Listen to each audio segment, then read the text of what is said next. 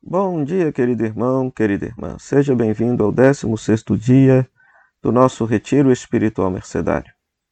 Nos 15 dias anteriores, meditamos textos do Antigo Testamento e a partir de hoje meditaremos textos do Novo Testamento para experimentarmos que a nova aliança de Deus com a humanidade, na pessoa de seu Filho Jesus Cristo, é uma aliança portadora de vida, de liberdade, fraternidade e também de libertação dos cativos. Hoje rezaremos Marcos capítulo 2, versículo de 1 a 12. Marcos capítulo 2, versículo de 1 a 12. Nesse texto, Jesus cura um paralítico e perdoa os seus pecados. Por que, que esse texto é mercedário? A ligação com o carisma das mercês é uma ligação muito sutil neste texto.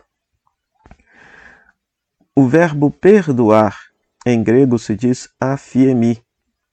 E afiemi significa literalmente deixar ir, soltar, libertar ou perdoar. Ora, no século I se tinha noção de que quando se comete pecado, se é escravo do pecado. O pecado tem o poder de dominar e escravizar a pessoa, de tal maneira que, ao ser perdoado, a pessoa faz uma experiência de libertação. Mais tarde veremos outros textos no qual Jesus afirma veementemente: quem comete pecado se torna escravo do pecado.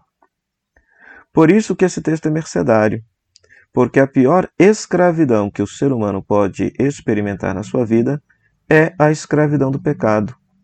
Ser dominado por este egoísmo que o fecha em si mesmo e que não permite abrir a sua vida à relação com Deus. Querido irmão, querida irmã, que você possa rezar esse texto e possa contemplar neste paralítico um símbolo daquele que é escravizado pelo pecado. O pecado paralisa a nossa vida espiritual, a nossa vida emocional e, por que não também dizer, em alguns casos, até mesmo a nossa vida biológica. A nossa vida biológica é paralisada pela escravidão do pecado. Quando estamos desligados da nossa fonte, que é Deus, a nossa vida se fecha, a nossa vida se torna mesquinha. Então, que você possa rezar esse texto, possa fazer esta bonita experiência da leitura orante da Palavra de Deus, contemplando neste texto da cura do paralítico a experiência libertadora que este paralítico fez pela ação misericordiosa de Jesus. Boa oração.